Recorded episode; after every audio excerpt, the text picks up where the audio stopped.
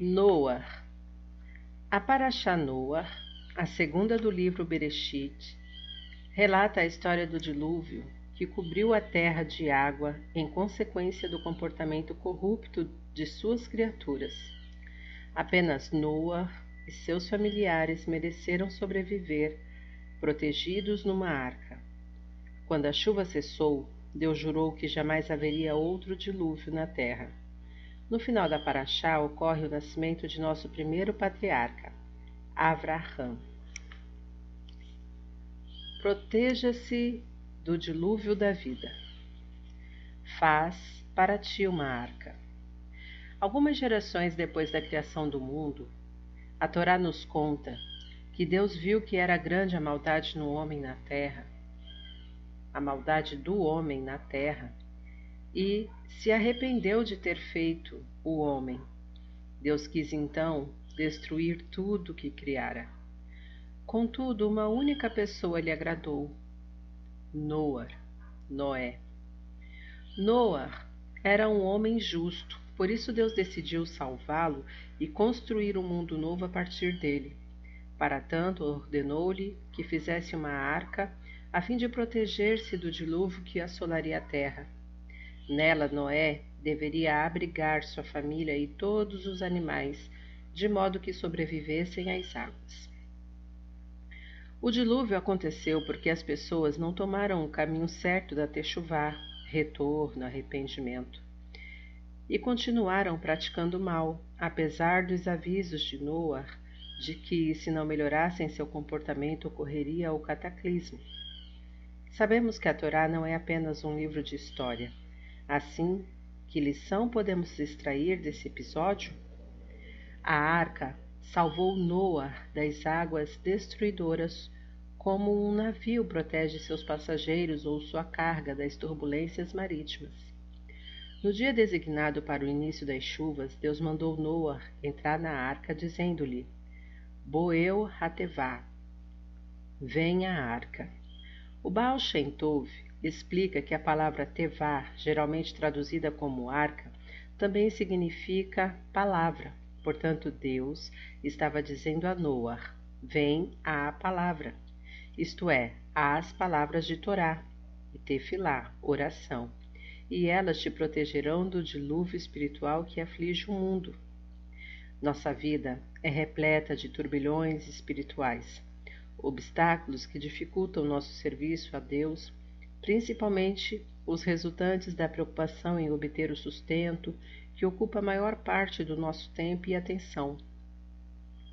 Esses fatores constituem o dilúvio da nossa existência.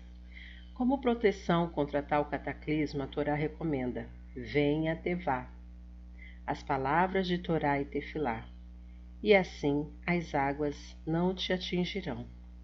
A ligação com a Torá e a prática de suas mitzvot são fonte, fontes de valores sólidos e verdadeiros que facilitam nossa travessia por este mundo e nos habilitam a enfrentar as dificuldades e desafios que eles nos apresentam cada dia. O homem é responsável pelo mundo. E destruiu toda existência que havia sobre a face da terra, do homem até o quadrúpede, até o réptil e até a ave dos céus, e foram destruídos da terra. O evento de maior destaque nesta paraxá é, sem dúvida, o dilúvio. Uma vez que a humanidade adotara uma conduta antiética e imoral, Deus decidiu destruir toda a criação e começar um mundo novo. Todos morreram no dilúvio, Seres humanos e animais foram igualmente castigados. Compreendemos que a humanidade merecia punição por seu comportamento inadequado. Mas o que fizeram os animais? Além disso, o homem possui livre arbítrio e é plenamente responsável por seus atos, enquanto o animal não tem escolha, é como Deus o fez. Portanto, por que o mundo inteiro foi extinto e não apenas o ser humano? A seguinte parábola nos ajudará a responder à questão. Certa vez um rei mandou construir um magnífico salão para a festa de casamento de seu filho. decorou-o com as mais lindas flores, cortinas e demais ornamentos, tudo da mais alta qualidade e de rara beleza. Porém, antes do casamento, o príncipe pecou, cometeu um erro tão grave que seu pai condenou-o à morte. Após a execução da sentença, o rei ordenou a destruição do salão, rasgou as cortinas, quebrou todos os enfeites. Perguntaram-lhe por que agia dessa maneira, afinal seu filho pecara e de fato merecia o castigo. Porém, que culpa tinham as paredes do salão, as flores, a decoração, para que também fossem punidas? O rei respondeu: Tudo havia sido feito para meu filho. Agora que ele não existe, mais nada é relevante. As coisas não têm a mínima importância. Do mesmo modo, o mundo foi criado para o ser humano. Assim, no momento em que ele foi condenado à morte, o mundo perdeu o valor e tornou-se dispensável. Vemos aí a grande responsabilidade do homem e a importância de sua conduta. A existência do mundo depende de nós. Consequentemente, com a prática de boas ações e a adoção de uma atitude mais correta, que é a da geração do dilúvio, podemos trazer salvação e bênção para toda a humanidade. Era uma vez um homem simples e elevado. O rabino Shmelk de Nikolsburg era adepto do Hassidismo. Essa linha do judaísmo, fundada pelo Baal Shem Tov, não era bem vista pelos habitantes de sua cidade. Por esse motivo, seu comportamento lhes parecia muito estranho. Os líderes da comunidade então se reuniram e decidiram que ele não poderia mais atuar no comitê, no comitê rabínico local. Em seguida, chamaram o Shamash, secretário, e lhe ordenaram que fosse transmitir a resolução. O Shamash, um homem simples e de pouca instrução, porém muito íntegro, ao saber da deliberação, indagou por que tomaram essa decisão.